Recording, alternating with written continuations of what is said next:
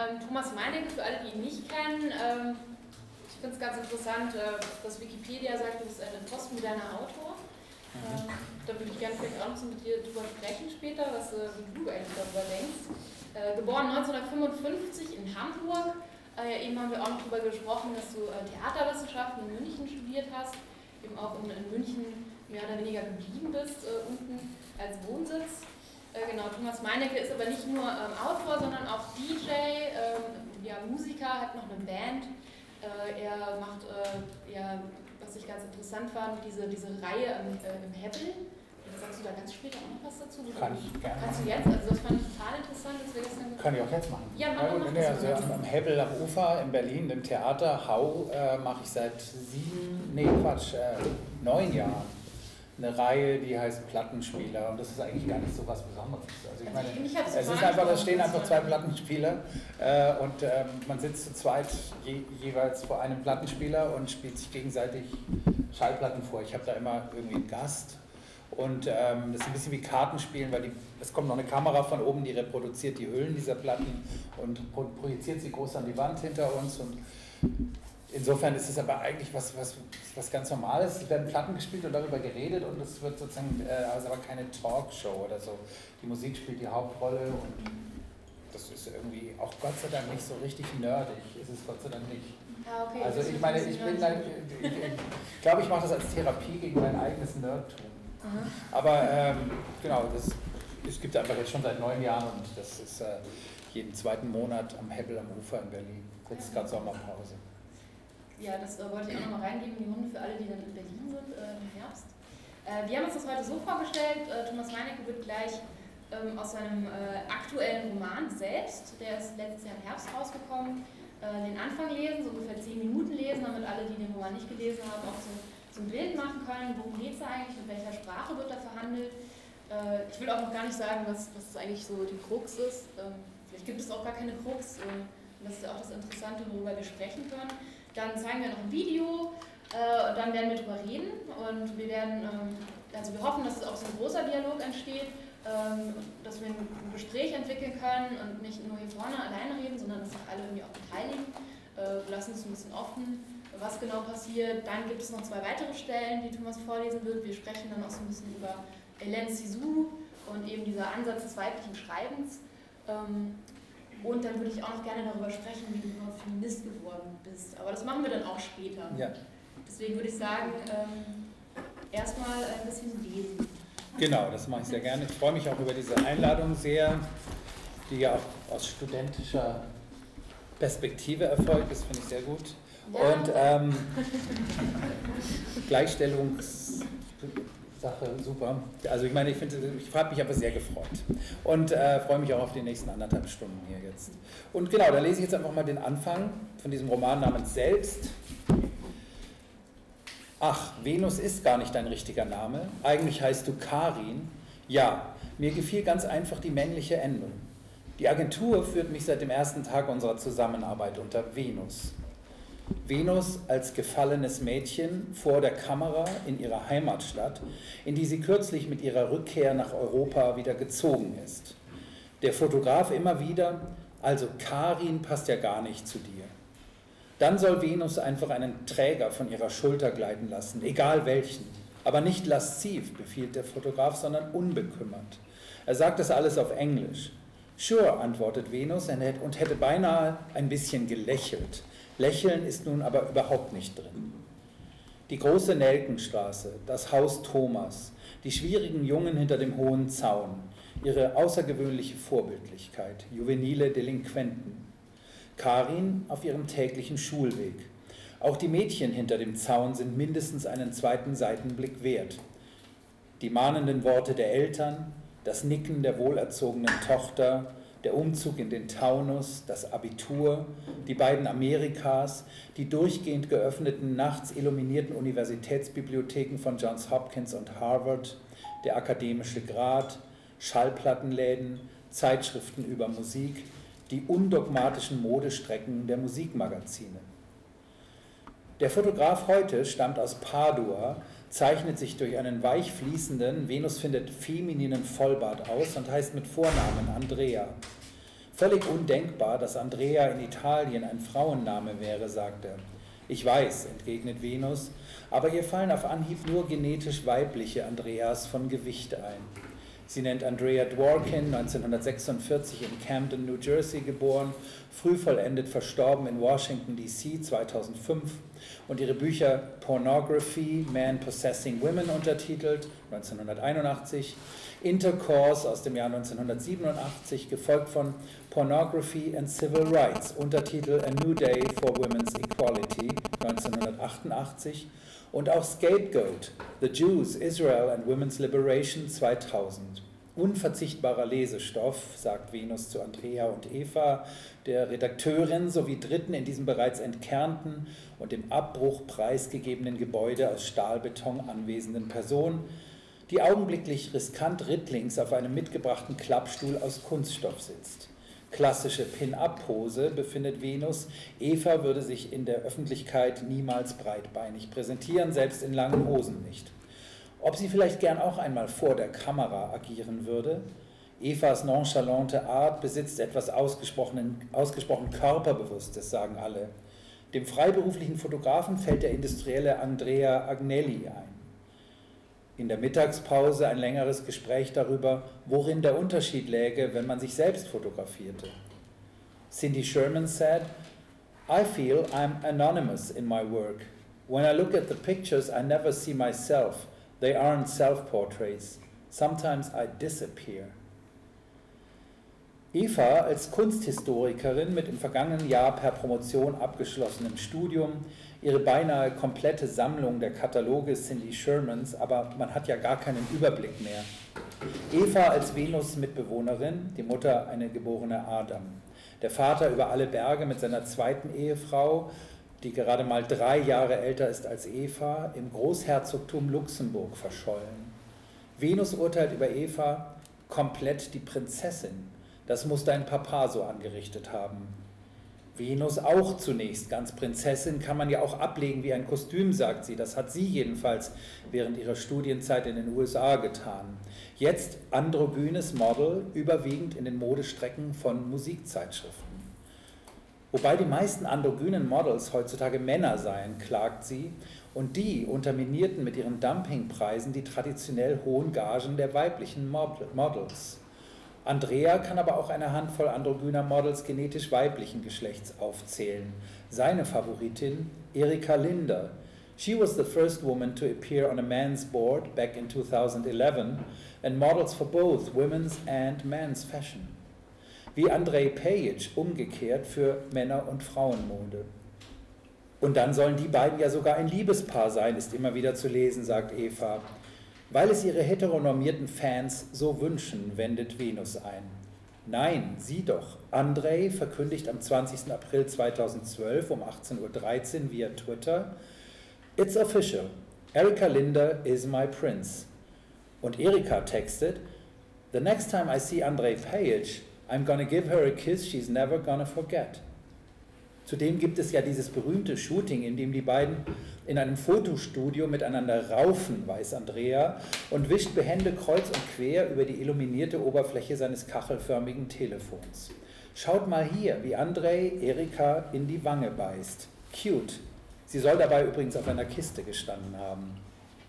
Huffington Post.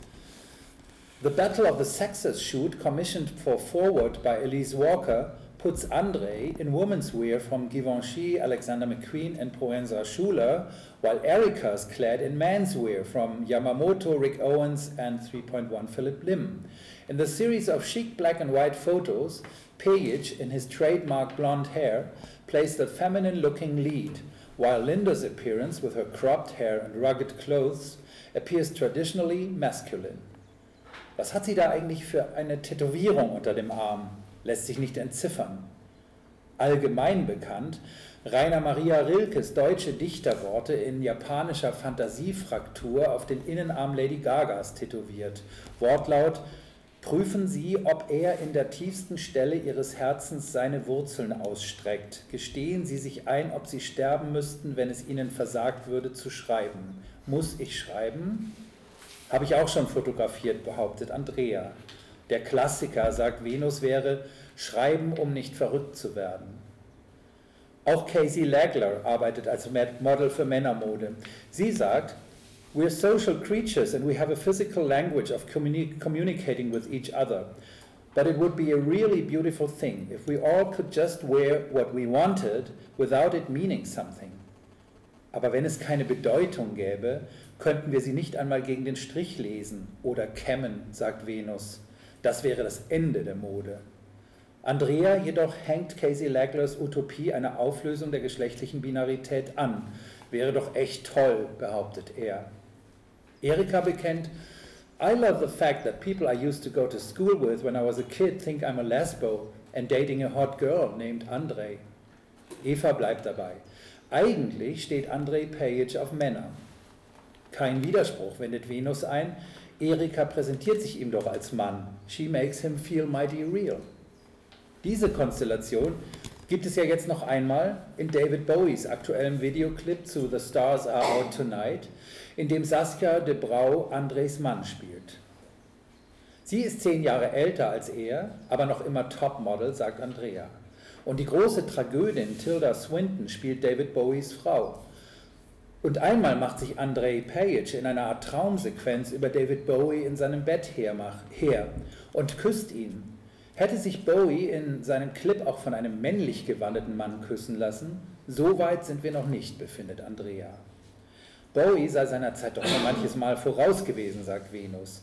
Was es aber ja eigentlich gar nicht gibt, bemüht sie sich rasch zu ergänzen. Manchmal weiß man auch überhaupt nicht mehr, wer hier wen spielt, beklagt sich Eva. Alle drei bewundern das brandneue von Floria Sigismondi, Marilyn Manson, Björk, Sigur Ross, Christina Aguilera geschossene Video David Bowies und eigentlich das ganze Album namens The Next Day, das eine Art Palimpsest zu seinem epochalen Album Heroes bildet. Sogar die alte Hülle wurde übernommen und überklebt. Rolling Stone. Bowie and Tilda Swinton play a nicely settled middle aged couple whose comfortable existence is upended when a celebrity pair, Saskia de Brau and André Page, follow them home from the grocery store and take over their space, both physical and emotional. The couple's roles slowly reverse, calling into question exactly what Swinton and Bowie's characters mean at the market when they agree we have a nice life. Genderfuck, sagt Venus. Hot Topic findet Eva als Kunsthistorikerin, Frankfurt am Main und Bildredakteurin jede zweite Woche in Berlin. The Daily Mail wiederum verwechselt in ihren Bildunterschriften konsequent Saskia de Brau und André Page, freut sich Andrea. Sie ist bei denen die Frau, er der Mann. Zu komisch, finden alle. Auch im Fließtext. Andrea liest vor. After Bowie comes face to face with Page through a brick wall, de Brau climbs into his bed and plants a tender kiss on his face, while Swinton experiences a series of terrifying night tremors. The Guardian schrieb, Bad news for the authors of the blog Tilda Stardust, a noble attempt to prove that David Bowie and British actor Tilda Swinton are one and the same person through the painstaking juxt juxtaposition of photos of the pair. Because here she is, starring in the video to Bowie's second single from the next day, The Stars Are Out Tonight, as his happily married wife. Of course he is married to himself, sagt Andrea und wischt weiter auf seinem Telefon herum. The All schrieb über das Video, It co-stars Tilda Swinton, who plays David Bowie's wife in the most masturbatory coupling we've seen since Mick Jagger married himself in the form of Bianca Perez Moreno de Macias in 1971. Venus ist aber der Meinung, dass masturbatorisches Denken gerade nicht tautologisch ausgerichtet ist. Andersherum, ob nicht auch in der Selbstbefriedigung Dialektik realisiert werden könne. Für einen kurzen Moment schließt Eva ihre Augen. In Hinsicht auf die Mode ist dieser Film ziemlich auf der Höhe der Zeit, befindet sie, und hat nun ihrerseits das Telefon gezückt. Um äh, das Gespräch zu eröffnen, würde ich vielleicht direkt fragen, ähm, du baust ja extrem viele popkulturelle Referenzen äh, in dein Buch ein, ganz viele Referenzen immer aus der Musik, auch aus dem Techno-Bereich, aber eben auch aus der Popmusik. Einmal schreibst du über Miley Cyrus und Robin Thicke. Glaubst du denn, man muss diese Sachen eigentlich kennen, um mit dem Buch überhaupt was anfangen Glaube ich, muss man nicht, weil äh, die kommen ja auch in mein Buch so rein, wie es der Kalender sozusagen mir beschert. Also ich hatte dieses Buch wirklich erst seit ein paar Wochen oder nicht mal, äh, wahrscheinlich nur, nur vier, fünf Tage dran schrieb ich an dem Buch, als dieses, dieses Video rauskam. Und dann kommt das sozusagen auch genau dann in mein Buch rein, weil ich, weil ich mir selber diese Gedanken mache und meine Romanfiguren sozusagen die mit mir teilen. Oder, äh, und, und genauso war es mit Miley Cyrus, äh, Wrecking Ball, ähm, das ist dann einfach 300 oder 200 Seiten später der äh, MTV Video Awards äh, Verleihungsakt äh, stattfand und mein Buch hatte sich dann schon so 200, 300 Seiten entfaltet und dann kam das auch wie gerufen wieder, auch die Diskussion. Dann habe ich, dann, ich weiß nicht, ob Sie das jetzt auch erinnern, diesen Fall, wo dann Miley Cyrus von Sinead O'Connor einen langen öffentlichen Brief äh, serviert bekam, dass man sich so nicht äh, zu gebärden habe als autonome weibliche Künstlerin. Und dieser ganze Fall war dann wieder so interessant, ähm, wie sich Miley Cyrus da sozusagen durchaus, glaube ich, bewusst äh, auch produziert hatte, was man ihr dann auch wiederum nicht zuerkennen wollte und wie dann sozusagen diese ältere andere Künstlerin, die dieses Gleiche schon mal an sich selbst durchexerziert äh, zu haben glaubte, äh, dann wie die dann auftritt. Und so, so, so gibt es in diesem Buch immer wieder so Fälle. Und die Video Music Awards, die treffen mich eigentlich mit jedem Roman irgendwann. Also bei meinem letzten Roman war es dann das Fleischkleid von Lady Gaga, was unglaublich gut passte zu dem. Es liegt natürlich auch daran, dass meine Bücher sind ja alle irgendwie äh, genau um diese Thematik auch besorgt. Ne? Und deswegen ist es dann auch Popkultur, wo dann alle auch drüber reden.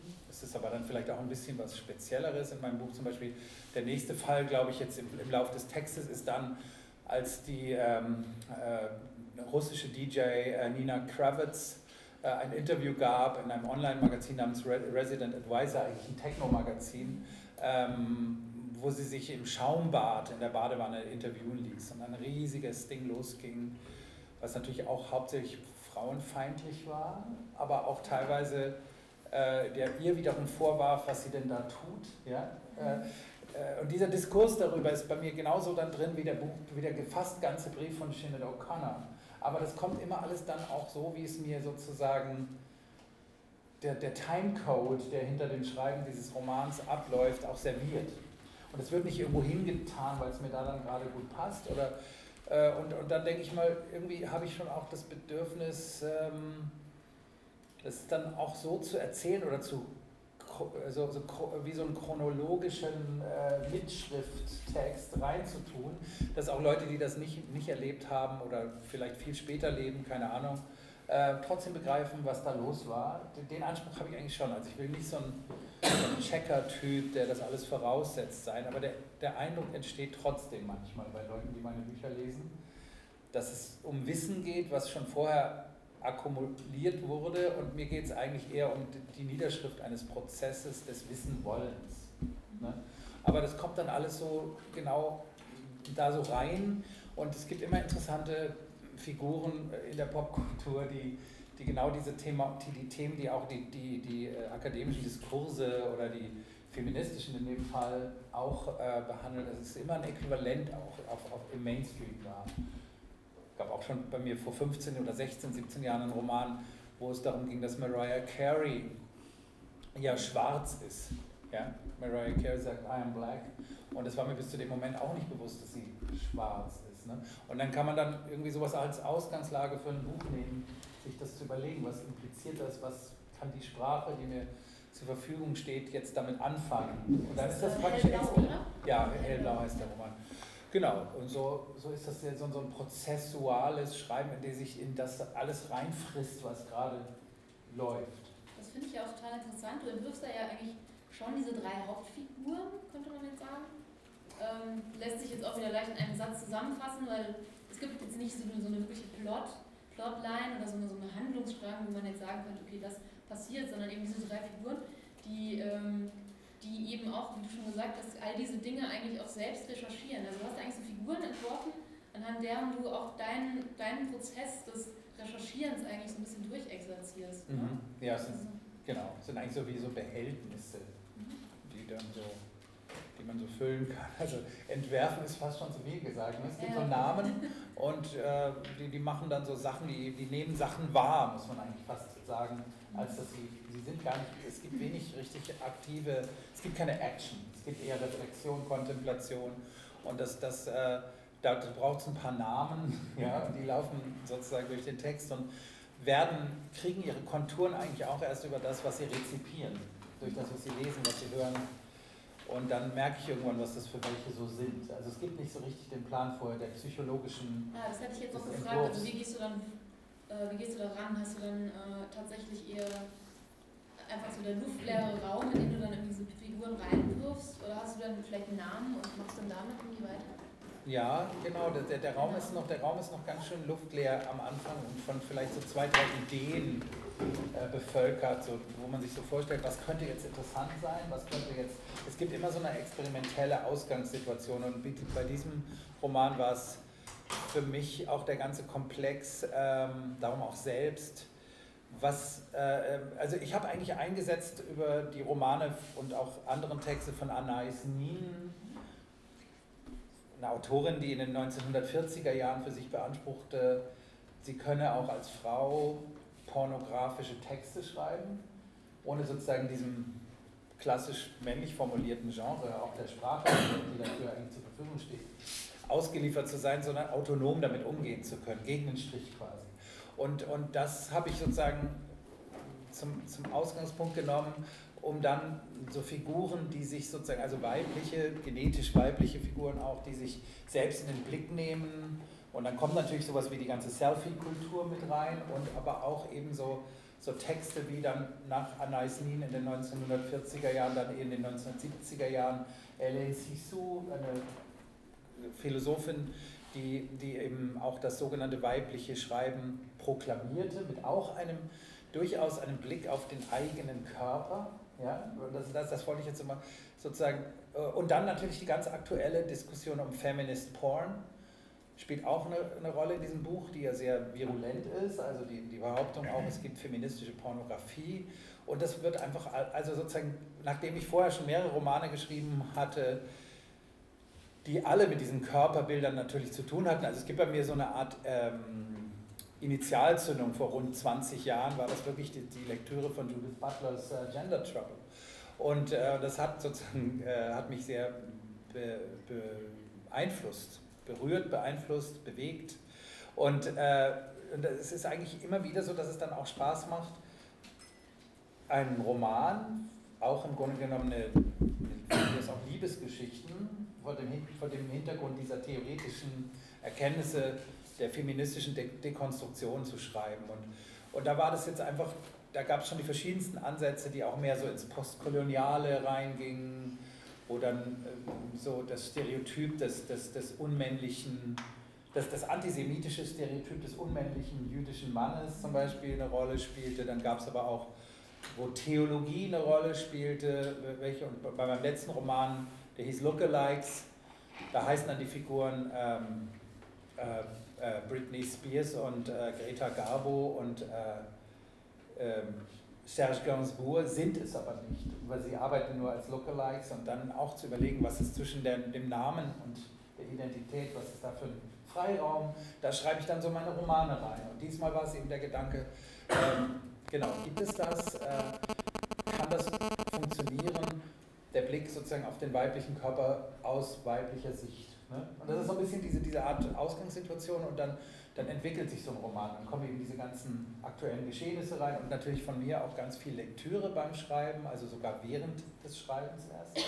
Nicht vorher schon irgendwie abgelegt und äh, zwischennotiert, sondern als Prozess des irgendwie Verstehen und Mitschreibens dessen, wo man dahin denken kann.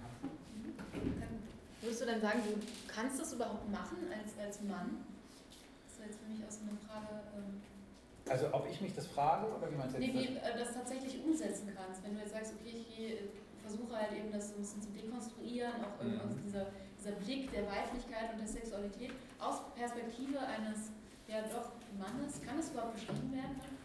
Ja, das kann, glaube ich, insofern geschrieben werden, als ich dann ja auch eben ganz viel äh, Texte importiere, die eben entweder gleich aus, aus der Sicht dieser Frauen, die in diese Lage oder diese, sich selbst in diese Lage gebracht haben, sei es Miley Cyrus, Nina Kravitz oder auch Anais Nin, ihre, ihre Texte mal sozusagen direkt importiere in meinen Text rein und dann überlege, hat das funktioniert? Ist das nicht immer noch der Male Gaze? Äh, weil sie hat das ja zum Beispiel auch als Auftragswerke gemacht für einen Mann, der dafür bezahlt hat. Und äh, dann kommt aber auch in, in, in Anais Nins Texten vor, dass sie einen Liebhaber hat, der dann seinerseits das aufschreibt, was er mit ihr erlebt und auch an diesen Mann schickt und so.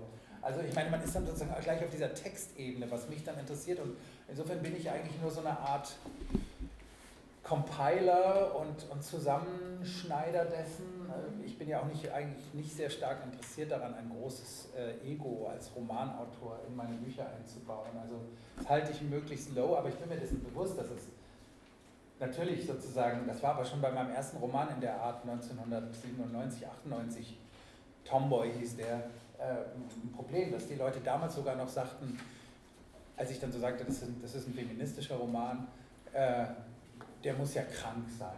Weißt du? Der, der, will, ja, der will ja wohl. Ja, es, es wurde damals, also, da hat sich nämlich schon einiges, ja, oder pervers. Und da hat sich schon einiges verbessert, finde ich. Das ist schon generell jetzt äh, allgemein eine Art Common Sense, dass, dass die Leute wissen, ich bin kein Mann, sondern ich tue einen Mann sein. Ja, dass das eine Tätigkeit ist, dass das was Performatives. Und insofern, wenn man sich dessen bewusst ist, finde ich, kann man damit auch dann in diesem Freiraum oder Spielraum, der sich da irgendwie auftut, ähm, auch bewegen, ästhetisch und äh, mit Bewusstsein.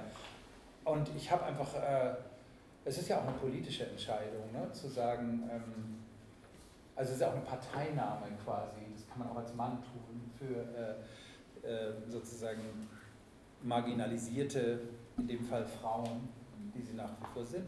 Und, und das ist, das muss, dazu muss ich keine Frau sein. Ne? Das ist sozusagen, ich musste auch kein, kein Arbeiter sein, um, um Kommunist zu sein.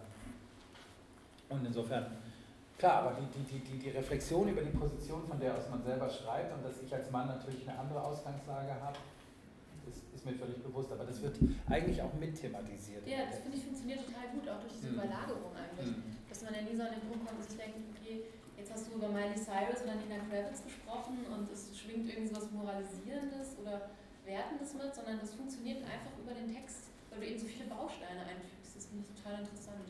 Wie, wie gehst du denn überhaupt mit äh, Fremdtext um? Also ich glaube, mhm. es ist ja auch nie gekennzeichnet, ob es ein Fremdtext oder ein Zitat ist. Ähm, genau. Wie, wie, ist, wie ist sowas überhaupt möglich? Wie hast du das im Verlag überhaupt durchgebracht, dass man dann nicht sagen muss, okay, hier ist eigentlich die Zitatliste oder, oder Ja, das ist auch immer wieder ein äh, äh Thema. Ja. Ja. Also ich habe jetzt auch zwei meiner Romane sind auch in den USA übersetzt erschienen und da hat dann einer so in so einem Endlektorat noch so 500 An- und Abführungsstriche bei mir eingefügt, bei Hellblau, Pale Blue heißt es drüben.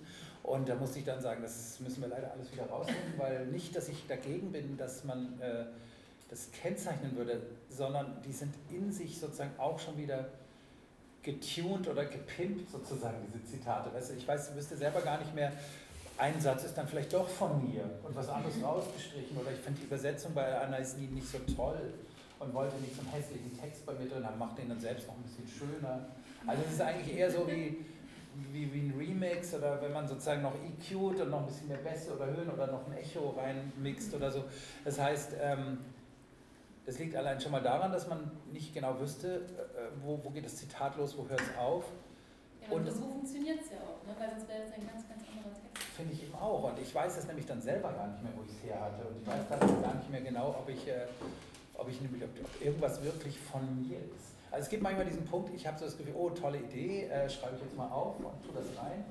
Und dann sehe ich sozusagen denselben Gedanken oder gleichen Gedanken in irgendeinem Text aus den 1970er Jahren oder aus einem ganz anderen kulturellen Zusammenhang und dann schmeiße ich in der Regel mal ein sogenanntes eigenes raus und finde es noch toller, wenn ich es von jemand anderem habe und da einsetzen kann. Ja? Es ist ja trotzdem mein Text, das Ganze. Und, und äh, gut, das kommt natürlich total aus der Popkultur, Zitat-Pop oder eben auch Hip-Hop und, äh, und, und überhaupt Sampling und DJ-Culture, die haben natürlich dazu beigetragen, dass man mit, mit dem bereits vorformulierten, das neu kombiniert etwas anderes ergibt, als es auf den beiden Plattenspielern stattfindet, äh, umgehen kann und dass die Leute das auch inzwischen wissen, dass sowas sein kann. Aber es ist ja in der Literatur immer noch so ein ganz ja. seltsames Ding. Ich, also ich verstehe es auch nicht, aber da bist du ja einer der wenigen, die überhaupt irgendwie frei damit umgehen.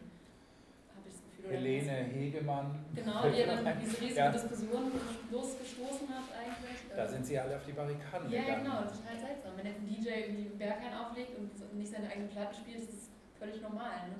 Also ja, und ich finde eben, ich, ich mache es ja, also wie du auch sagtest, also mit dem das nicht moral, moralisieren jetzt über Miley Cyrus oder, oder Nina Kravitz hergefallen wird. Irgendwie ist, glaube ich, die Grundattitude bei mir eine der Verehrung und des Fantums. Also in dem Moment, wenn, wenn, wenn, wenn ich Miley Cyrus bei mir reintue, muss ich sie eigentlich auch wirklich schon mögen.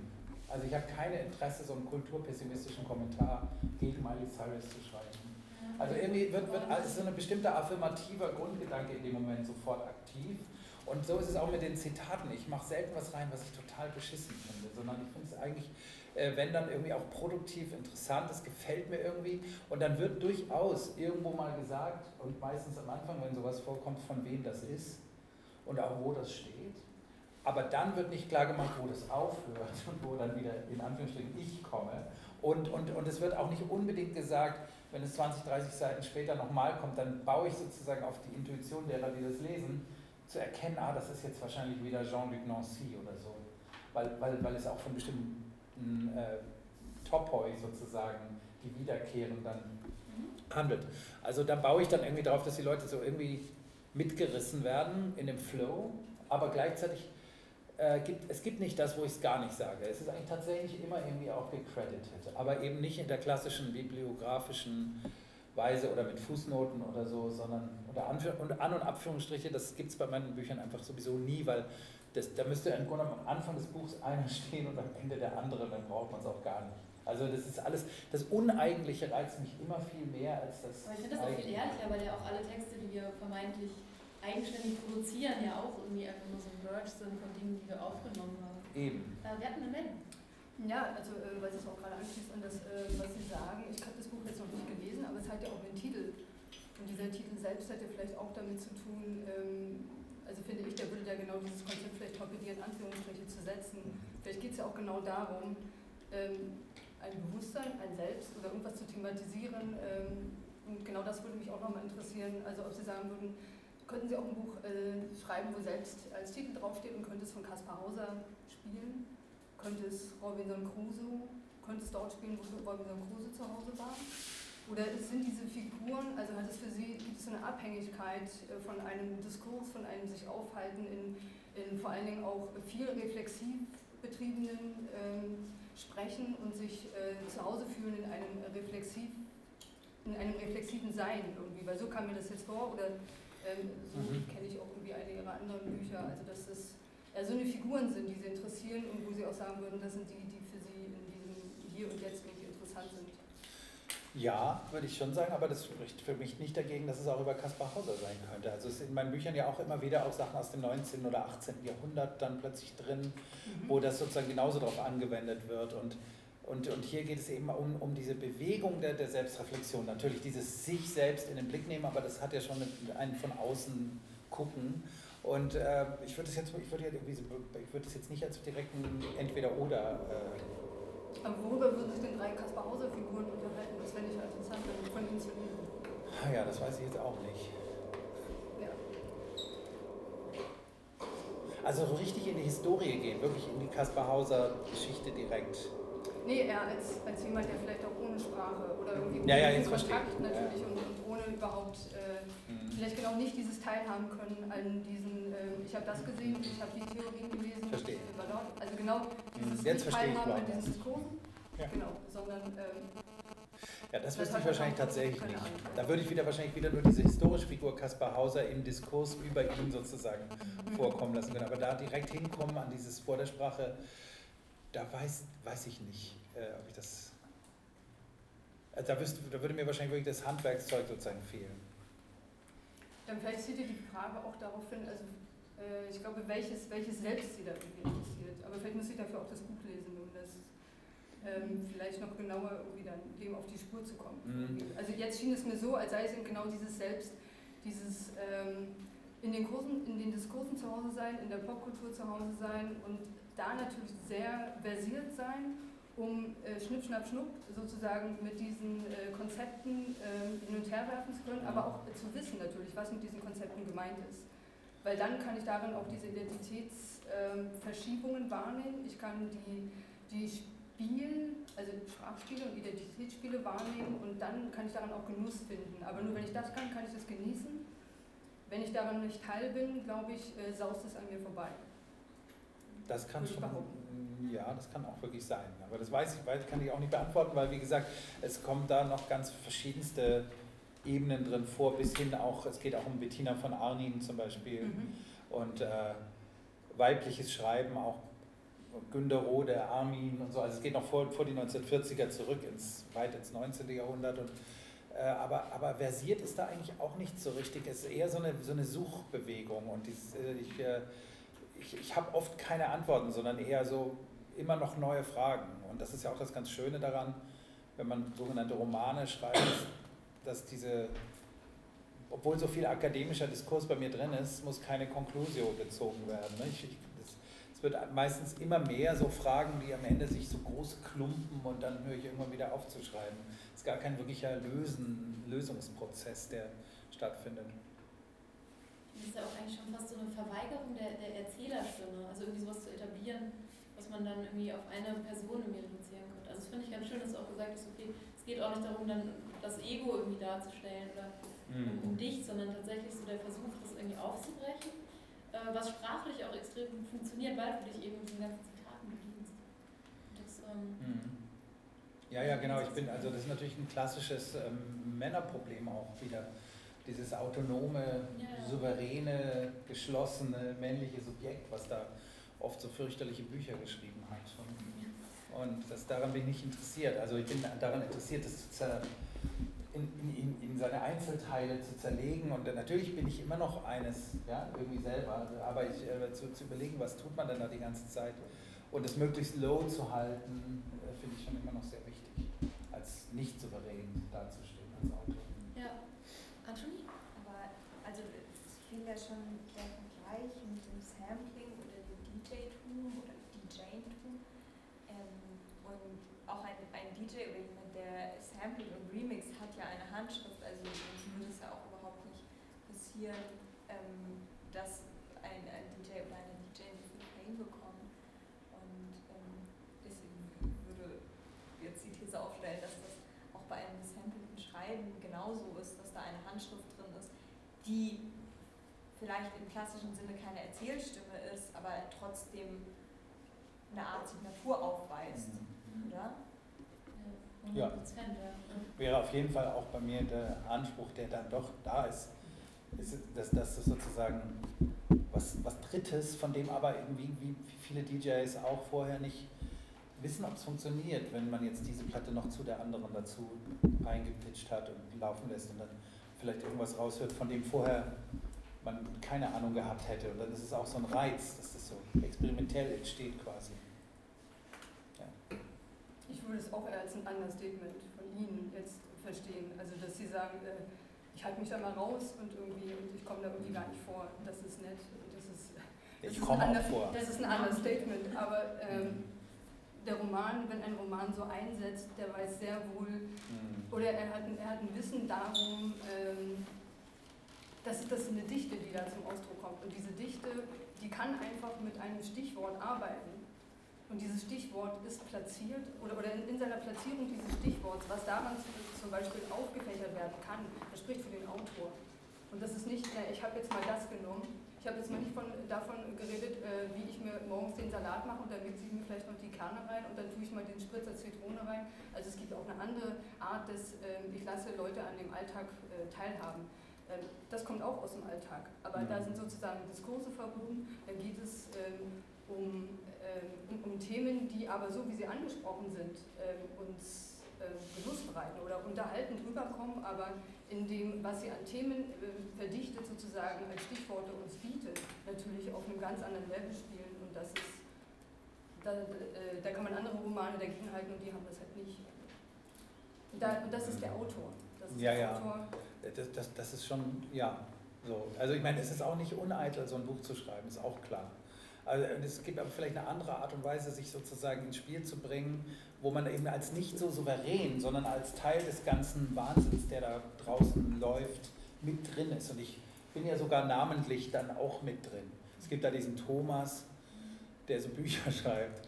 Und äh, das hab ich, damit habe ich angefangen, als ich, bei der, als ich in Frankfurt vor sechs Jahren, glaube ich, äh, die Poetikdozentur hatte an der Uni, an der Goethe-Uni in Frankfurt und ähm, erstmal ein Vierteljahr lang ungefähr mir zu Hause überlegt habe, nicht nur überlegt habe, worüber man da reden könnte, sondern auch schon angefangen hatte, das zusammenzuschreiben und habe mir dann diese ganzen Techniken, die bei meinem Schreiben sozusagen in Frage kommen, wie Pastiche, Palimpsest und so weiter, oder eben nicht Parodie, aber doch auch ironisch und so. All das hatte ich mir so, so literaturwissenschaftlich äh, schon rausgeschrieben bei Jeanette und so weiter. Und dann habe ich so irgendwann gemerkt, das ist ja völlig absurd, wenn man jetzt als Künstler da steht und den Germanistik bzw. Neue Deutsche Literatur oder so Studierenden vor ihre Fachbegriffe, die sie sowieso schon erlernt haben oder mit denen sie sich ständig weiter beschäftigen, vorzubeten. Und dann habe ich irgendwie gedacht, ich kann das gar nicht machen, so geht es nicht und habe das abgebrochen und habe dann als eine Art Notlösung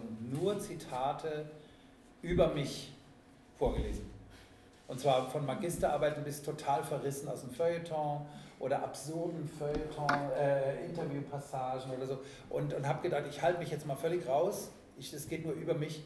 Und es war natürlich auch dann nicht so, weil es war eine sehr souveräne Geste, da vor so einem Hörsaal mit 500 Leuten zu stehen und nur über sich selbst zu reden. Und da kam das zum ersten Mal rein mit diesem Thomas Meinecke in der dritten Person und dann hatte ich danach äh, einen Roman, dieser Lookalikes-Roman, da wurde ich, während ich ihn schrieb, diese, diese Lookalikes laufen nämlich eigentlich über die Köhe in Düsseldorf. Und da wurde ich, während ich den schrieb, nach Brasilien eingeladen, hatte da so eine Writing, Writer in Residency in Salvador da Bahia und habe gedacht, okay, dann schreibe ich in, in Bahia jetzt weiter an diesem Düsseldorf-Roman und das ging gar nicht, weil es ging schon irgendwie, aber gleichzeitig das, was in, in Brasilien auf mich einströmte, war so intensiv und hat mich so sehr beschäftigt, dass das dann auch in denselben Roman mit rein musste. Und äh, es gab auch ein Äquivalent zwischen diesen Lookalikes und dem, was in den Tempeln des Candomblé abläuft. Also es ging auch zusammen irgendwie. Aber da musste dann so eine Person her, wer das denn nun sieht und und, und das war dann auch so, dieser Thomas Meinecke. Dann hatte ich jetzt, habe ich schon irgendwie gedacht, es ist auch ganz interessant, sich tatsächlich namentlich mit drin zu führen, ohne jetzt anzufangen, wirklich mit meiner eigenen Biografie, sondern wirklich mit der, mit der Autorfunktion, ja, die sozusagen auch mit dem Namen belegt, mit im Text zu führen. Und das ist im Grunde genommen seit dieser Poetikdozentur und dem Lookalikes-Buch und bei diesem jetzt, ich habe ja auch noch was rausgesucht, was ich dann nachher noch lesen würde, mhm, wo ich tatsächlich ähm, dann auch namentlich vorkomme. Und das Buch, was man gerade liest, sozusagen noch erklärt wird äh, im Sinne von dem, der es geschrieben hat. Also das ist natürlich sowieso die ganze Zeit so, aber dass es auch noch so zugeordnet wird. Mhm. Ja. Willst du die Stelle vielleicht vorlesen jetzt? Ja, kann ich machen. Es ist gerade, warte mal, muss man gerade gucken. Eigentlich ist es nämlich nur ein, die Frage ist, ob ich, ob ich, das ist eigentlich dann, ob ich dann doch die zwei Stellen, die ich noch rausgesucht das wären aber nochmal zehn Minuten, zusammenlesen würde, weil das eine wäre nämlich eigentlich nur ein Zitat von Elaine Sissou jetzt. Mhm. Und danach kommt, soll ich das machen? Das sind nochmal zehn Minuten. Oder ist es also nicht so jetzt, ähm, Wir können es auch später. Zehn nach, ähm, ich, also mich, ich würde die Stelle mit Thomas eigentlich mehr interessieren. Ja, genau, okay. Oder? Weil das andere war deswegen ganz schön, aber weil, ich muss mal gerade gucken, weil Elaine Sissou eben dieses weibliche nee, doch, Schreiben... Nee, lies es vor. Doch, mach. Ja? Ja. Ich will mich hier nicht so breit... Oder? Also wir können ja auch Ja gut, ich lese ganz schnell. Also ich bin auf jeden Fall bereit jetzt. Also das ist jetzt schon 250 Seiten später von dem, was wir eben hatten. Hélène Sissou. Zulassen, das Schreiben bedeutet, im Dazwischen zu arbeiten, die Entwicklung desselben und des anderen zu befragen, ohne die nichts lebt.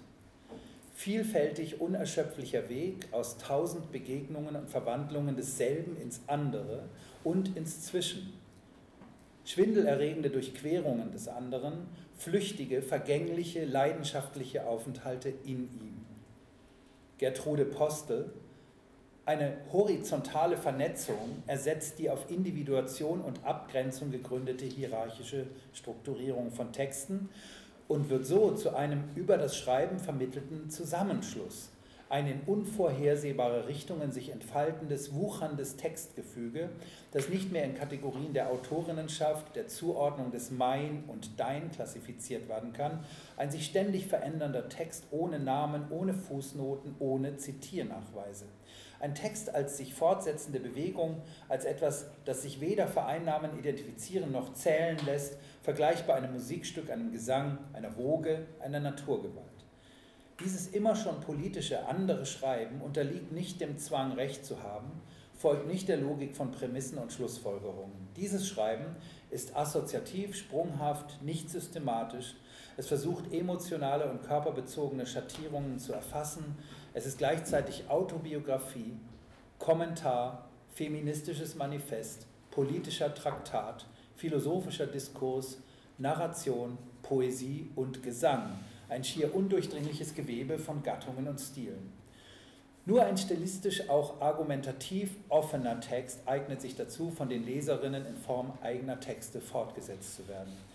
Lesen ist für Sisu nicht nur ein rezipierender, aufnehmender Akt, sondern immer schon ein aktives Involviertsein, ein eigenes Gestalten, ein gemeinsames Sprechen.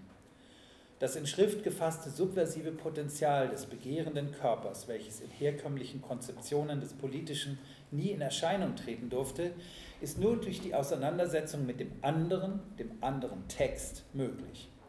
Unmöglich, eine weibliche Art des Schreibens zu definieren, denn man wird diese Schreibart nie theoretisieren, um Grenzen kodieren können, was nicht bedeutet, dass, sie, dass es sie nicht gibt. Aber sie wird immer über den vom phallozentrischen System bestimmten Diskurs hinausführen.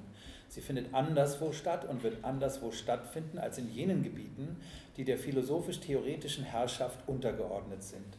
Sie wird sich nur von Subjektivitäten denken lassen, welche diese Automatismen in Trümmer legen, wird Grenzen entlang eilen, keiner Autorität je untertan. Hierbei wird logisch auch das Prinzip des Eigentums unterlaufen. Das war jetzt alles Sisu und ihre Exegese. Jetzt geht es nochmal 120 Seiten weiter. Steige ich nochmal wieder ein in den letzten, was ich noch mir gedacht habe, was interessant sein könnte.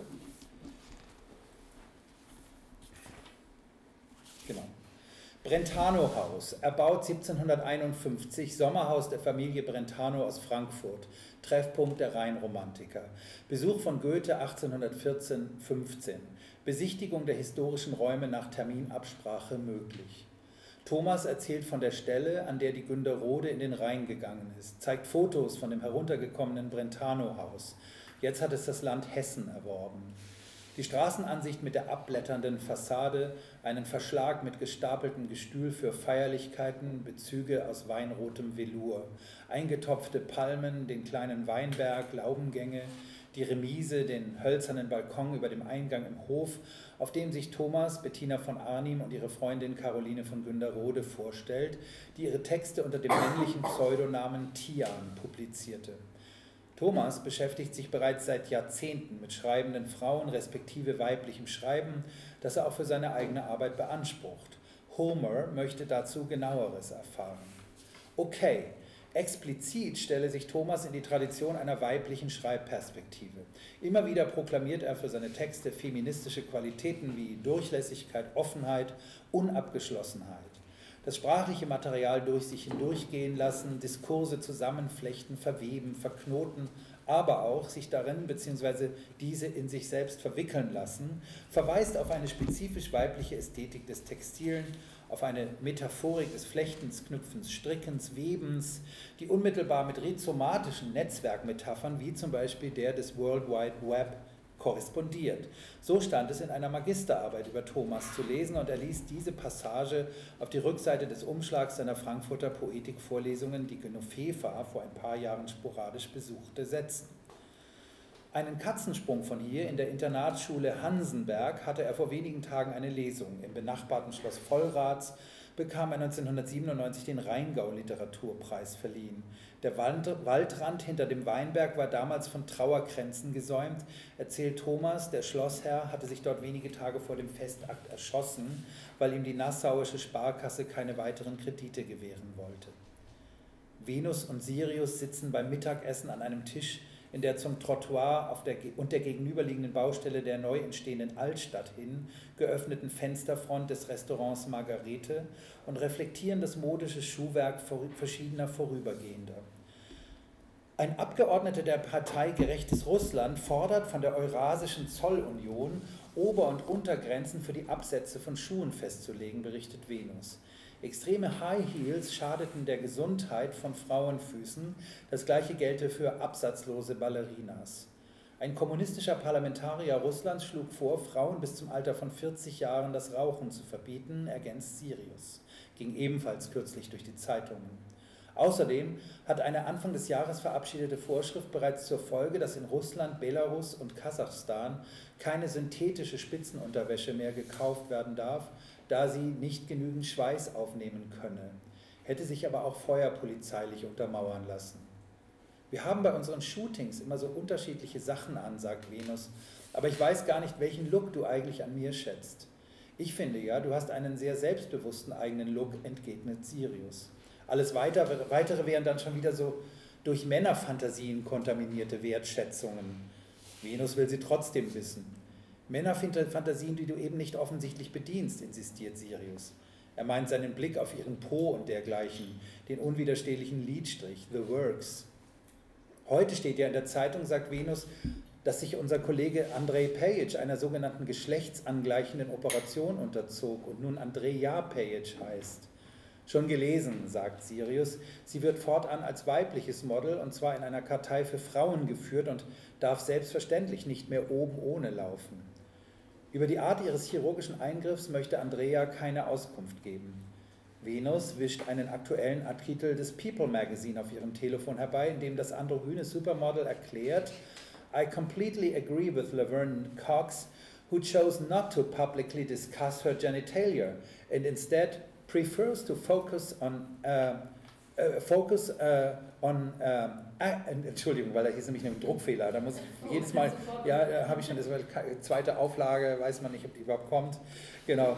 Äh, to, to, Entschuldigung, ich mache den Satz nochmal. Um, ähm, I complete, completely agree with Laverne Cox, who chose not to publicly discuss her genitalia and instead prefers to focus and advocating an activism within the trans community. Fazit, What's in between anyone's legs is not who they are. Doch dennoch beschleicht Sirius ein leichtes Gefühl der Enttäuschung. Auch Venus findet mit Andres Sex Reassignment Surgery werde letzten Endes dichotome Heteronormativität fortgeschrieben. Unsere sexualisierten Körper seien zwar letzten Endes nichts als Effekte performativer Wiederholungen, doch diese repetitiven Akte unterlegen, so verspielt sie auch immer sein mögen, eben zugleich zwanghaft jener heteronormierten Ordnung, welche nicht nur den privaten Schritt zum Penisjob nahelege, sondern ständig fragwürdige politische Ausschlüsse produziere. Genau, das, da, da, da, da gehe ich mal wieder raus. Ich wollte noch zum, zum Schreibprozess fragen, wenn du auf diesen äh, Absatz gerade von diesem vorgelesen hast. Ähm, wie, wie funktioniert persönlich dein Schreibprozess? Also wie kannst du den vielleicht so ein bisschen offen geben? Ja, äh, man kann tatsächlich, also so, was ich ja vorhin schon mal so andeutete, mit so einer Art äh, Versuchsanordnung, die am Anfang vielleicht steht. Mhm. Anfang, also so zum Beispiel gibt es auch einen Roman von mir von 2004, der heißt Musik, wo ich mir überlegt habe, äh, da hatte ich dann als Hauptfiguren so ein Geschwisterpaar, wo sie Autorin ist und er aber nicht schwuler Flugbegleiter. Und die Überlegung, also da war sozusagen, das fand ich interessant genug, um sozusagen eine, einmal, einmal eine Frau, die sich artikuliert, eine schreibende Frau, ist natürlich auch schon die ganze Zeit um, um dieses Schreiben. Äh, einerseits diese, diese Frau zu haben und dann den Bruder, der eben in einem Frauenberuf arbeitet, überwiegend Frauenberuf arbeitet. Äh, und wenn Männer in diesem Beruf arbeiten, sind sie 80 zu 80 Prozent von homosexuellen Begehren sozusagen. Und er ist aber heterosexuell. Und dadurch hatte ich sozusagen eigentlich so eine Art Hoffnung, mal sehen, wenn ich jetzt drauf losschreibe, vielleicht kommt es ja wirklich dazu, dass dadurch, dass der Typ sozusagen in einer völligen äh, äh, Rechtfertigungssituation steht, eigentlich mit dem Rücken zur Wand, äh, dass dann sozusagen die Heteronormativität praktisch plötzlich das andere, was ja in der, in der Silbe hetero auch durchaus verankert ist, äh, dass plötzlich das Hetero als das andere der Homosexualität dasteht und praktisch die Mitte des Erzählens plötzlich in dem, in, in, in, dem Homo liegt. Ja? Und das ist, hat auch geklappt. Also, und das ist dann eigentlich so, dann schreibt man so los und das kann man sich auch wirklich nicht vollkommen vornehmen, aber man schreibt sich da so hin. Und dann passiert sowas im Laufe eines anderthalbjährigen Schreibprozesses oder zwei Jahre, so ein 400 Seiten Roman bei mir ungefähr dauert. Äh, während der Zeit äh, äh, passiert dann auch sozusagen in mir sozusagen ein, ein Erkenntnisprozess, äh, ein, ein Anhäufen von Daten. Also ich, ich, ich habe halt tatsächlich um meinen äh, Arbeitsplatz rum diese ganzen Bücher, die eine Rolle in meinen Büchern spielen, stehen oder liegen und lese die praktisch auch während ich das Buch schreibe. Das ist das prozesshaft in sich verwobene sozusagen des, des, des Rezipierens und selber äh, Produzierens. Arbeitest du dann auch mit, mit ganz vielen Notizen oder machst du das dann wirklich eher spontan? Du liest was, findest eine Stelle, die passt und die überträgst du dann direkt? Oder Tatsächlich eher so, ja. Also Tatsächlich eher so. Weil, weil ich das gar nicht so will, dass man schon irgendwie eine Art Zwischen, also dass man sozusagen in, in einer Zwischenablage schon weiter wäre als der Text, den man schreibt. Dann, und das dann auf so eine Art ähm, erreichter Souveränität im gewissen Sinne dann nochmal so rekapitulierend zusammenfasst. Und ich finde es sehr reizvoll, sozusagen immer in, in den Bereich fast schon reinzuschreiben, wo das eigene Verstehen mich schon wieder verlässt. Ich, über, ich überfordere mich ganz oft mit Texten von Lacan oder Jean-Luc Nancy über den, Korb, den Körper gibt es ein wahnsinnig tolles Buch, was, mich, was hier in diesem, meinem Buch eine große Rolle spielt. Das heißt einfach nur Corpus von Nancy, ähm, wo ich bestimmt, äh, also bestimmt über 80 Seiten in der Mitte gar nichts mehr verstanden habe. Und trotzdem immer weitergelesen habe, ist auch ein bisschen wie so eine Art Free Jazz Platte, die man auch trotzdem gerne hört, gelesen habe. Und Gott sei Dank war in den letzten 30 Seiten dann so eine Art, äh, dann kam alles zusammen und Nancy hat es auch eigentlich mir dann nochmal so, was ich 80 Seiten lang so ungefähr, wo ich echt auf der Strecke blieb, nicht verstanden habe, dann so schön serviert, dass ich dann doch das Gefühl hatte, das kann ich sozusagen auch, aber ich, ich schreibe selbst die Sachen, die ich nicht verstehe, gerne auf. Also mit, ja. Also, also das erleichtert aber, mich gerade. Ja, Weil ich dachte, okay, wir haben es mit einem riesigen Superbrain zu tun, der nee. unfassbar viel Theorie konsumiert Gar und liest. Und ja, konsumieren schon. Also, aber verstehen nicht unbedingt.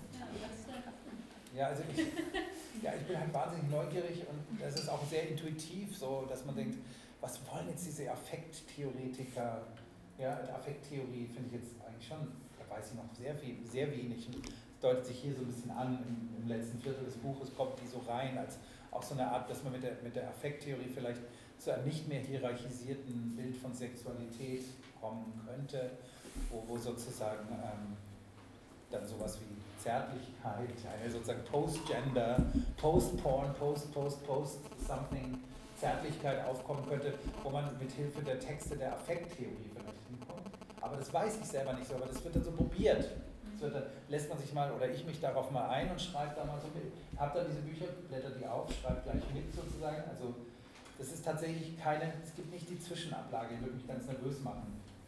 Und überarbeitest du auch viel in dem Prozess oder schreibst du erstmal runter? Äh, es wird gekürzt und es wird dann teilweise auch noch ein bisschen dran kosmetisch gefeilt, aber ich kann eigentlich nicht die, die, das Sukzessive sozusagen, darf ich nicht stören. Ich kann nicht was nach vorne schaffen, weil es da schöner wäre. Das, weil dann, dann denke ich, dann hätte ich bestimmt das, was da jetzt danach geschrieben wurde, gar nicht geschrieben ohne das. Also es bleibt sehr linear sozusagen. Und darum ist auch am Anfang in meinen Büchern oft gar nicht so viel los, weil noch nichts los ist. Es ist so wie eben zu früh auf eine Party zu kommen. Würdest du sagen, du wirst damit dann auch diesen Anspruch von Sisu, wir haben auch so ein bisschen über dieses Ozeanische gesprochen, es hat keinen Anfang es hat kein Ende eigentlich. Äh, denkst du, dass äh, deine Romane werden dem Anspruch dann auch gerecht? Würde ich gerne, dass sie dem gerecht würden. Also das wäre für mich schon so eine, so eine Idealvorstellung. Witzigerweise ist es ja bei Sissou, die das ja auch schon geschrieben hat in der Zeit als Vorbutler sozusagen, äh, ja auch nicht ganz unmissverständlich auch formuliert manchmal, weil sie diese Art, des, dieser, diese Art der Texte ganz stark auch zurückbindet an ihre Körperlichkeit und an sogenanntes weibliches Lustempfinden, was eben nicht invasiv und sonst wie stattfindet, penetrierend wie das des Mannes quasi, sondern eben dieses ozeanisch sich verströmende und so hat. Und das ist natürlich sehr kompliziert, weil da geraten wir sehr nah wieder in die Nähe von, von essentialistischen Vorstellungen von Körperlichkeit.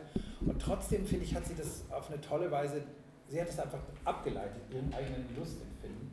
Über das Lustempfinden der Frau hat sich ja auch Lacan über tausende von Seiten ausgelassen, als Mann mit mhm. sehr, aus sehr männlicher Perspektive. Das ist ein merkwürdiger Komplex, der spielt bei mir in diesem Buch auch eine große Rolle. Es geht auch um diesen merkwürdigen Begriff der Autogynophilie, also dem Selbstempfinden von Frauen, dem lustvollen Selbstempfinden von Frauen als Frauen, was aber oft auch ein Transgender-Phänomen ist. Ja? Also das ist sozusagen alles sehr schwierig und Sisu hat, kann man auch durchaus so lesen, als sei sie eine Essentialistin. Ja, total. Und dann schreibt sie über dieses weibliche Schreiben, sozusagen attestiert sie aber auch Leute wie Joyce und andere. Also das, die Männer können, sie findet sozusagen den ersten, das ist ja auch, auch ein bisschen bizarr, sie findet den ersten gekonnten Orgasmus, weiblichen Orgasmus in der Literatur von D.H. Lawrence geschildert. Also es bleibt irgendwie ein bisschen schwierig und komisch, aber ich bewundere sie für, für das, was sie als ästhetisches Konzept, das, was ich auch im Grunde in dieser einen Passage gerade zitiert habe, daraus ableitet. Das finde ich auf jeden Fall sehr vorbildlich, weil es eben nichts von diesem besserwisserischen, geschlossenen Behauptungskram hat, den männliches Schreiben auf jeden Fall immer ähm, im Schilde führt. Das sind ein paar Meldungen, ne? Ach so. Ja, ja. ja. Jetzt ziemlich jetzt auch auf die Sixu-Passage, äh, die du vorgelesen hast. Ähm, das hat bei mir auch so einen Eindruck erweckt, von wegen, äh, ich check dann immer ab, woran ich gerade selber denke. Und aus der neueren deutschen Literatur ist auf jeden Fall Frank Witzel und man kann noch viel, viel weiter zurückgehen, äh, irgendwie Christian Shandy sozusagen. Also das sind so die Sachen, die ich dann im Kopf habe und dann denke ich mir halt auch, spannend, ich kenne eigentlich keinen einzigen Roman äh, einer Frau, die diese Parameter einlöst, die da aufgestellt werden. Äh, aber noch eine ganz andere Frage. Äh, das ist ja bei Christian Shandy auch so, das ist auch in so ne, äh, Büchern rausgekommen, so seriell über Jahre hinweg. Äh, würdest du dich als seriellen Schreiber bezeichnen? Ja, ich, ich war ja, ja, seriell. Ja, ich verstehe schon. Ich weiß auch nicht, inwiefern das damals auch bei Tristram Shandy oder auch sonst wie so einer bestimmten Publikationslogik, äh, also zum Beispiel eben in Fortsetzungen zu erscheinen und so geschuldet war. Das weiß ich gar nicht. Ne? Oder ob das sozusagen auch so geschrieben wurde, immer wieder neu, wie, wie eine neue Staffel sozusagen. Das weiß ich gar nicht. Auch, auch weiß ich gar nicht, ob es, ist das wirklich so, dass von Frauen, das ist das nicht, also das würde ich, dem würde ich natürlich sofort jetzt eigentlich widersprechen wollen, dass das eben jetzt nur Witze und Stern, also jetzt die als erstes einem einfallen wären, die dem entsprechen. Bezieht sich ja auf Clarice Lispector. Clarice Lispector, die eben in meinem Brasilien vorkommt. Ja. Clarice Lispector ist auf jeden Fall ein Fall und es gibt auch noch andere, äh, glaube ich, Südamerikanerinnen. Mhm. Pizarnik heißt eine. Ja, den habe ich jetzt auch gerade mal erstmal empfohlen gekriegt und mir nur gekauft und noch nicht gelesen. Aber ich glaube, es geht auch so Lispector-artig ab. Mhm. Ja, woran mag denn das liegen? Schreiben die dann doch alle wie Männer? Gute Frage. Ja, nee, ich meine, ich frage, ich, ich, ich, irgendwie glaube ich das nicht so ganz. Ich mag Witzel und Stern sehr, sehr gerne. Ne? Aber ist es wirklich so, dass es da keine. Also Männer machen es ja, wie, wie gesagt, sowieso auch nicht. Und ich finde ja auch die ganzen Romane, die sich damit irgendwie auf eine bestimmte Weise beschäftigen, auch mit den Diskursen und dem akademischen Kram, gleiten sehr oft in den Campusroman ab. Ne? Mhm. Gibt es auch nicht so oft, dass da so wirklich Theorie ernst genommen wird und nicht als eine Art verschwiemelte Campus-Liebes- ja. äh, Sloterdijk-Haftigkeit, äh, Ungut. Also ich weiß auch nicht, also das ist eine interessante Frage, ja. Also auch zu deiner, zu deiner Frage mit dem, männlichen Schreiben dann, äh, ich glaube, du hattest doch auch mal dieses Gespräch mit, an, an, äh, mit Ravik Strubel.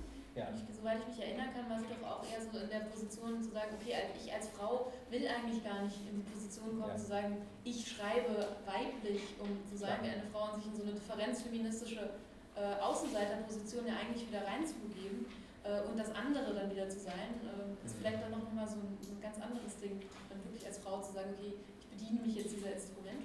Ja, total verrückt. Das war irgendwie sehr interessant, aber auch klar natürlich irgendwie. Also Antje Rabik-Strubel und ich haben uns darüber unterhalten, das kann man auch im Internet nachlesen, steht noch irgendwo, äh, dass wir beide uns als feministische Autoren, Autorinnen bezeichnen sozusagen.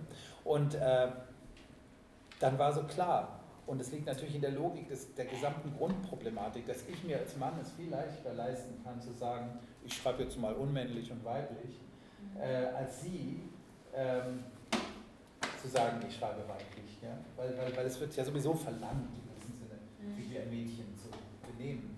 Und es fiel ihr natürlich viel schwieriger, äh, obwohl wir eigentlich politisch dann eigentlich eine ganz gleiche Haltung generell hatten, aber in den Sprechakt sich dazu zu bekennen, äh, war das für sie ganz schwer, äh, zu sagen, ich, äh, ich bin auch für weibliches Schreiben, weil sie damit gleich das meinte, was sie ja überwunden hatte. Ja, genau, weil wenn man in den Termini männlich das Schreiben ist, eher sozusagen bei ihr. Genau. Androgynes Schreiben. Ja. Also, Hier war ja übrigens schon genau. länger auch eine glaube, wann weißt du denn eigentlich, dass dein Buch so aufhören solltest zu schreiben an dem Text? Nochmal, ich also, Wann weißt du, dass du aufhören solltest? Ah, aufhören sollte, ja. Ähm, wenn es zu dick wird, sozusagen. Also, oder wenn, wenn, wenn, die, wenn die Vorschau gedruckt wird, weil, weil man sonst nicht mehr im nächsten Herbst rauskommt oder so. Also so ganz lapidar. Im Grunde genommen schreibe ich dann, ähm, das nächste Buch nimmt den Faden dann sowieso irgendwie wieder auf. Dann bleiben wir wieder so ein bisschen bei den Serien. Hm, ja, ja, dann ist es ja doch, ja, stimmt. Das ist eigentlich seriell, ja, das stimmt. Also insofern aber nicht innerhalb des Buches so sehr vielleicht, da ist eher so, eine, so ein sukzessiver Flow. Aber generell, klar, es ist der nächste Roman schreibt dort weiter. Es sind teilweise auch, lesen die Figuren in meinen verschiedenen Romanen sogar dieselben Bücher nochmal, die, die anderen, das andere Personal ein Buch vorher auch schon gelesen hatte. Das kommt immer mal wieder vor und äh, eigentlich ist es dann irgendwann eben wirklich sowas wie ein Redaktionsschluss, weil, weil ich dann mit dem Verlag abgemacht habe, nächsten Herbst, Herbst kommt es raus und dann muss es dann irgendwann im Winter oder im Frühjahr fertig sein. Und, äh, aber auch eine gewisse Überforderung, weil ich ja im Grunde mir nichts von der es wird ja nicht so richtig viel geklärt, sondern wird immer mehr aufgehäuft innerhalb der Texte. Die, das ist ein bisschen auch wie wenn man einen Schneemann baut und die Kugel wird irgendwann zu schwer, um sie noch weiter zu rollen, weil sie so dick schon ist. Dann höre ich auch oft auf. Also es ist am Schluss eben auch unbefriedigend, weil es gibt keine Lösung. Es wird einfach immer komplizierter. Und eigentlich ist es jedes Mal so eine Art äh, Kapitulation, wenn ich dann aufhöre. Aber auch nicht schlimm, also lustvolle Kapitulation vielleicht wollte noch ähm, mit dir über, über den Beziehungsstatus äh, dieser Figuren sprechen, die du entworfen hast und selbst.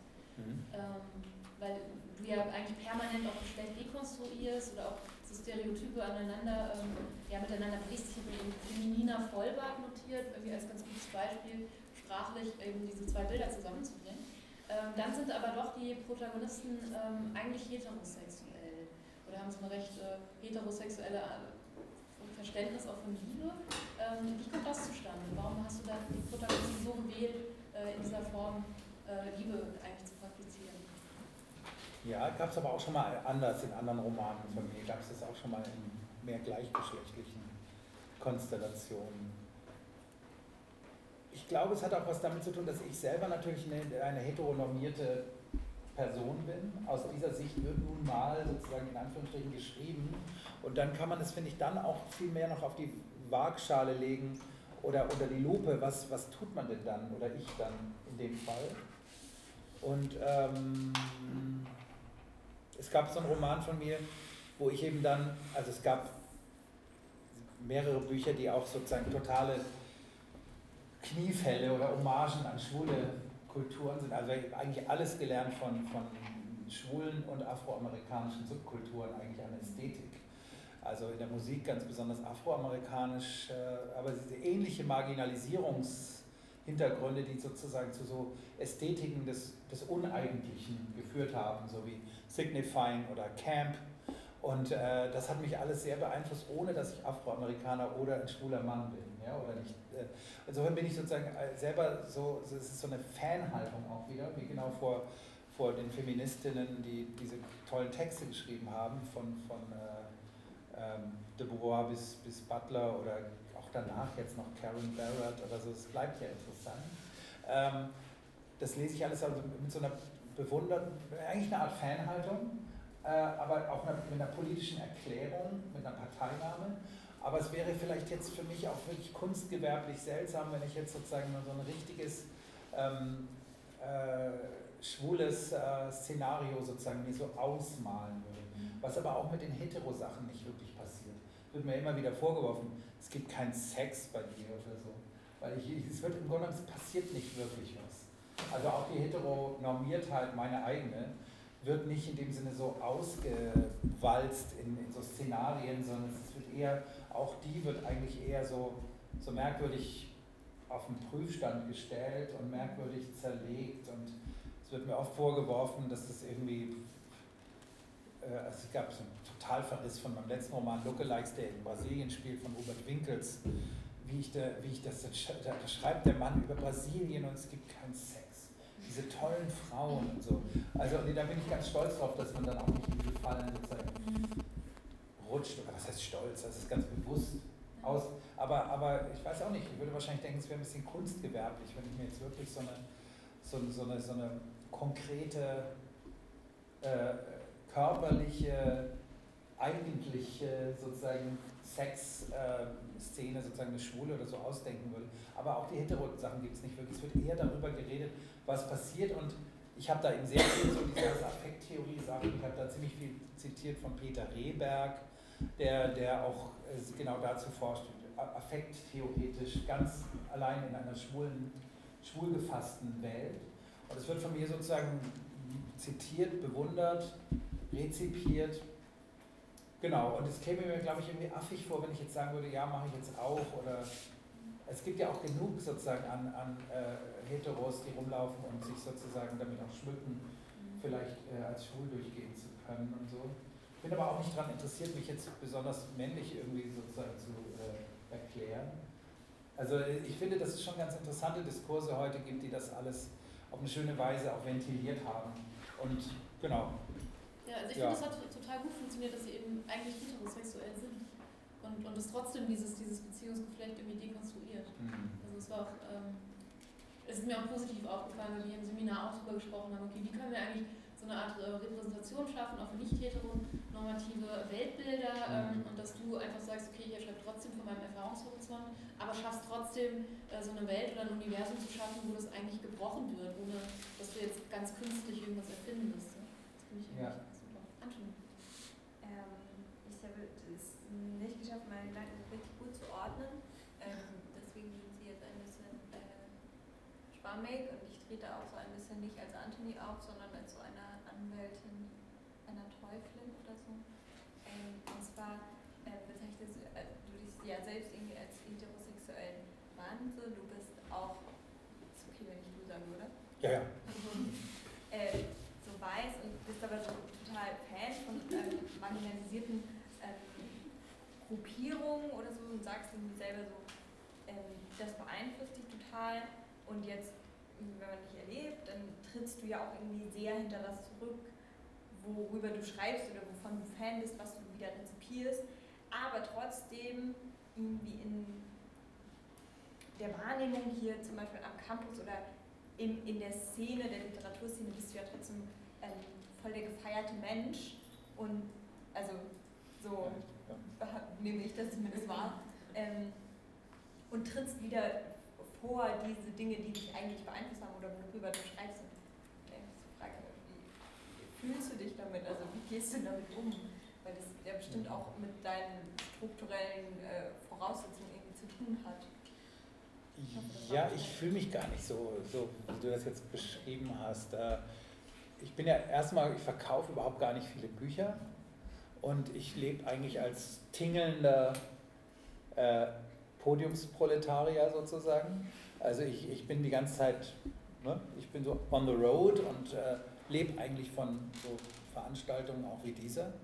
Und das mache ich sehr gerne, weil da kommt eben auch ein Feedback, wo ich dann auch weiß, wer, wer mich liest und wie ich gelesen werde. Das ist interessanter, als was das bürgerliche Feuilleton so schreibt. Und ähm, deswegen bin ich jetzt gar nicht so, ich fühle mich nicht jetzt als so jemand, der da so gefeiert wird. Was, was ich jetzt manchmal ein bisschen interessant und komisch oder schwierig oder problematisch eigentlich fand, war, dass ich sehr stark auch oft auf akademischen Tagungen eingeladen bin, wo alle außer mir oder fast alle außer mir wirklich aus der direkten Betroffenheit von zum Beispiel Intersexualität oder im ähm, Trans-Communities und so weiter äh, schreiben. Und dann bin ich sozusagen so dieser, dem es mir geht es dann zu gut sozusagen. ne? Ich bin sozusagen wie so eine Art Luxusdenker als Philosoph mit meinem heteronormierten Leben und äh, meiner Tochter und Frau und äh, der das einfach alles nur irgendwie toll findet und sagt, ja, wieso kann ein Penis nicht auch weiblich sein?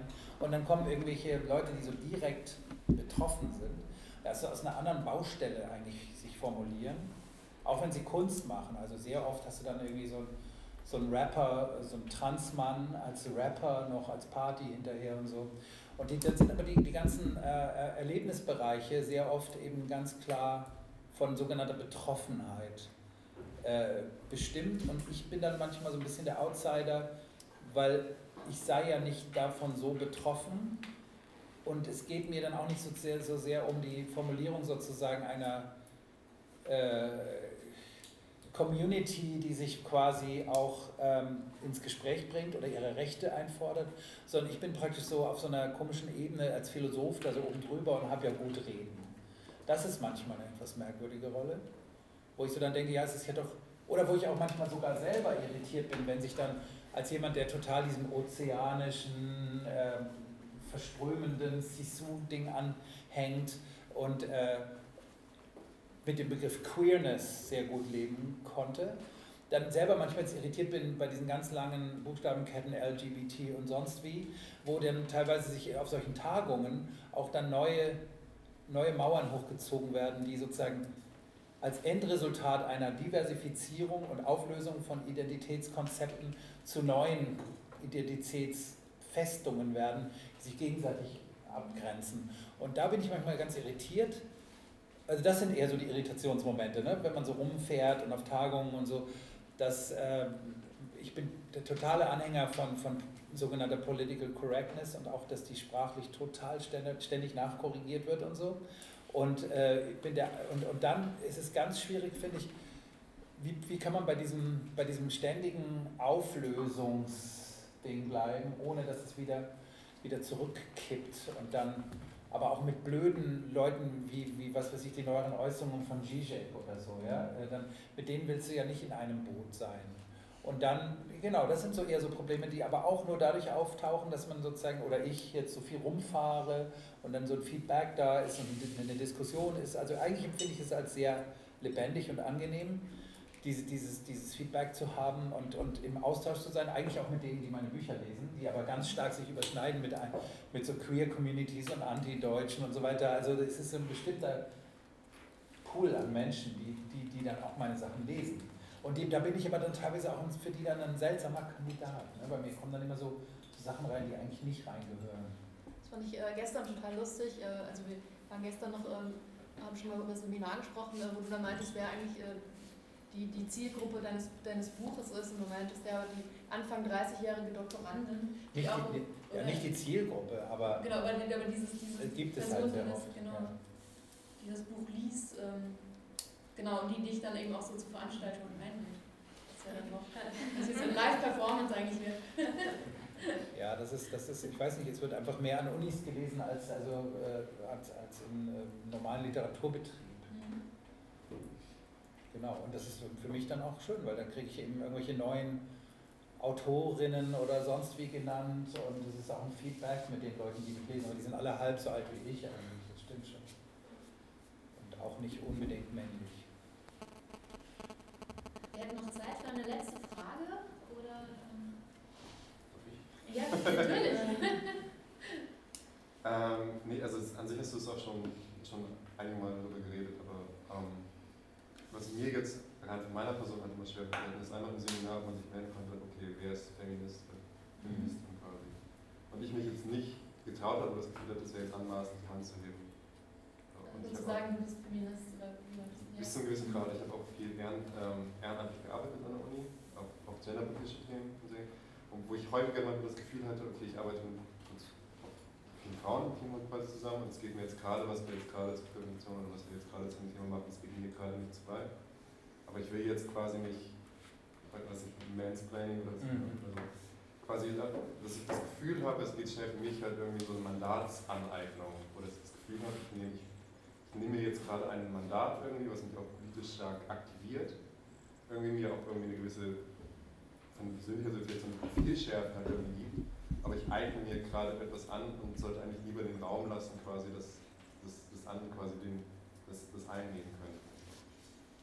Und das, ähm, das macht es für mich aber extrem schwierig, halt, sich zu sagen, okay, ich bin jetzt Feminist, weil ich das Gefühl, okay, dann komme ich wieder in Prodeo, wenn ich andere das andere, ich schreibe jetzt quasi ähm, über, über Genderkonstruktion. Ah, also ich weiß, auch wenn ich natürlich, also ich gehe jetzt auch kein von linearen Geschlechtersystem halt aus, und man performt ja auch irgendwie sein Geschlecht auch ein Stück weit.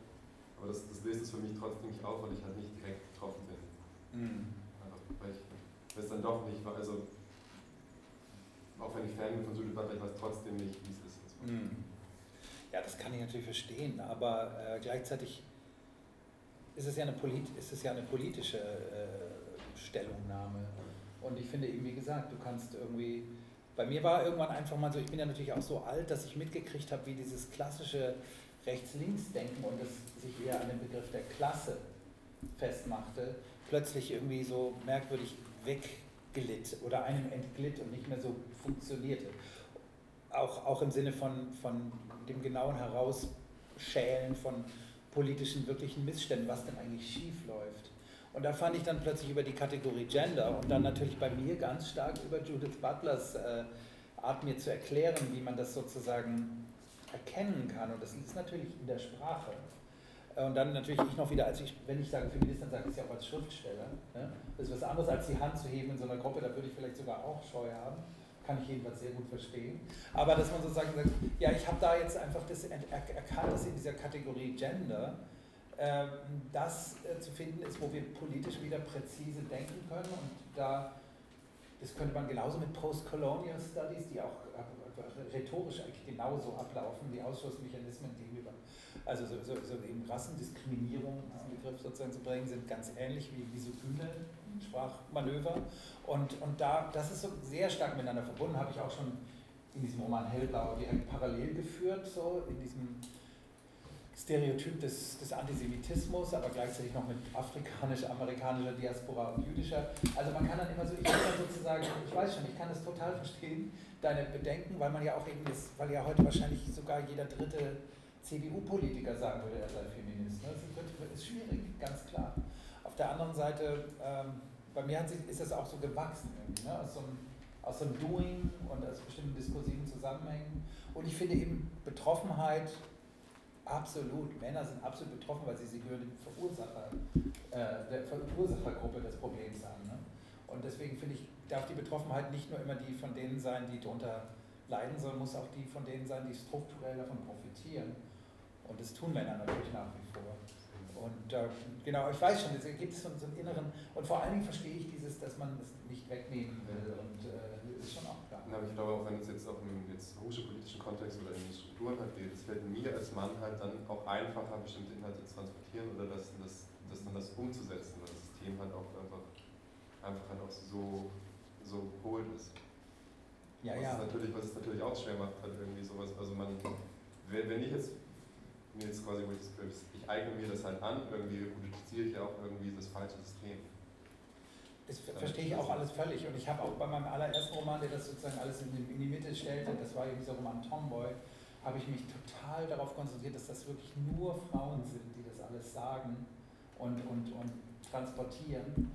Weil ich jetzt auch total Angst hatte, jetzt sozusagen, so wie es das ja schon mal gab, auch in den 70er Jahren schon, in dem, in der, in dem damaligen Feminismus gab es plötzlich lauter Männergruppen, die sagten, wir wollen auch gerne weinen dürfen und so. Also und das sozusagen so wegzunehmen und sagen, ja, mich betrifft das genauso, wir leiden auch. Oder so schlimme Sachen wie heutzutage Väterbewegung und so. Das, das wäre die eigentlich schlimme Ableitung, dass du sagst, ja, ich bin jetzt auch so und äh, ich will jetzt, ich, will, ich muss jetzt so meine, weil ich finde, wir haben, wir dürfen, wir Männer sozusagen dürfen nicht klagen, auch wenn es schwierig ist, ein Mann zu sein. Aber es ist sozusagen trotzdem was, äh, wo man, finde ich, dann in die, da kommst du dann wirklich ins politisch falsche Lager mit diesen Väterbewegungsstil.